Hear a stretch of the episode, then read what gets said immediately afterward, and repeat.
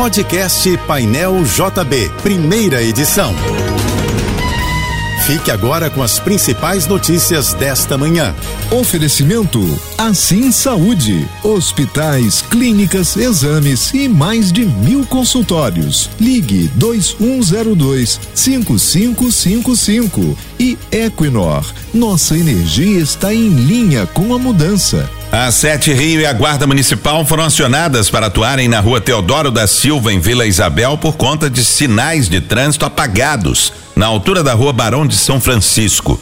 Há reflexos desde a estrada Grajaú-Jacarepaguá e o motorista que passa pela área deve redobrar a atenção. As câmeras da Prefeitura do Rio também mostram que houve um acidente com carro e moto na pista central da Avenida das Américas, perto do Novo Leblon, no sentido São Conrado.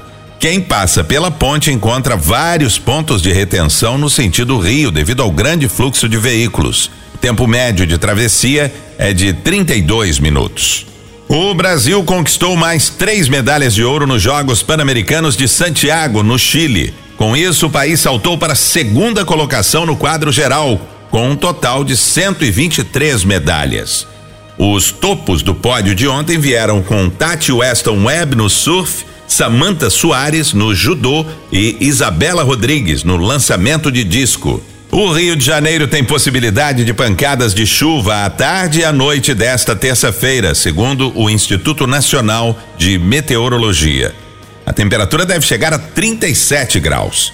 O sistema Alerta Rio da Prefeitura da capital informa que há previsão de chuva de moderada a forte a partir da tarde, acompanhadas de raios e rajadas de vento.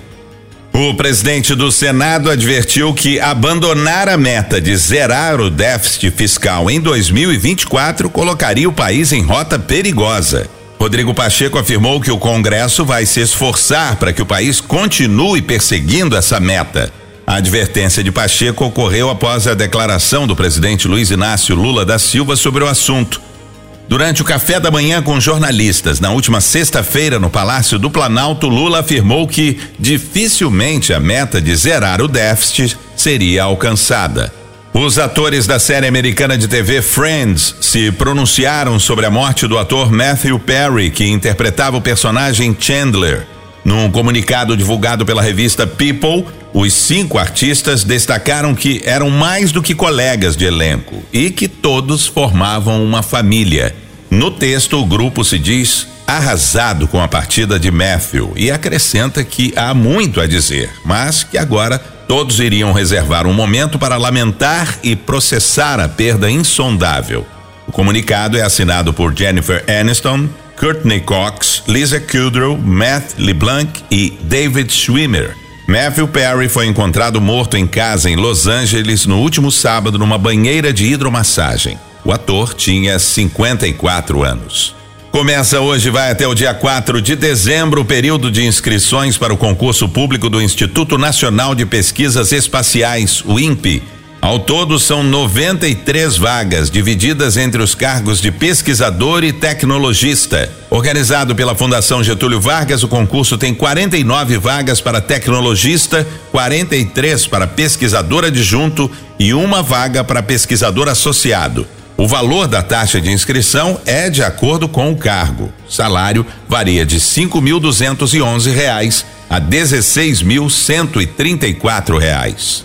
O presidente Luiz Inácio Lula da Silva sancionou o chamado Marco Legal das Garantias, que estabelece novas regras para o uso de bens como garantia de empréstimos. A lei foi aprovada pelo Senado no último dia 3 e a sanção presidencial foi publicada no Diário Oficial da União desta terça-feira. As novas regras estabelecem condições para a realização de penhora, hipoteca ou transferência de imóveis para pagamentos de dívidas.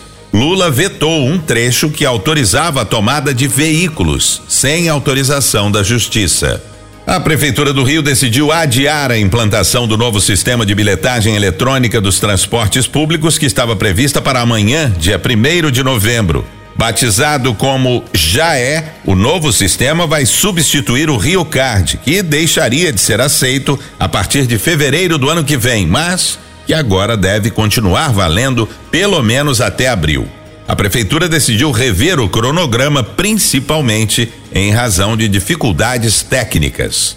A ANAC autorizou que a empresa Latam Airlines realize procedimentos especiais de decolagem no aeroporto Santos Dumont, no centro do Rio. A novidade permitirá a partida das aeronaves em condições meteorológicas de visibilidade reduzida. A autorização traz um grande benefício para os usuários do terminal que enfrentam frequentes interrupções e atrasos em voos por causa do mau tempo. Os inscritos no Enem 2023 que tenham sido designados para fazer as provas em locais com distância superior a 30 quilômetros de casa e que não puderem comparecer, poderão fazer o Exame Nacional do Ensino Médio nos dias 12 e 13 de dezembro. A informação foi dada pelo INEP. Segundo o instituto responsável pelo Enem, os casos de estudantes alocados para fazer a prova mais de 30 quilômetros de onde moram estão restritos a um universo de aproximadamente 50 mil inscritos. Isso representa cerca de 1% do total. Os novos locais de provas serão divulgados posteriormente. O Enem 2023 será aplicado nos dois próximos domingos, dias 5 e 12 de novembro. Você ouviu o podcast Painel JB, primeira edição.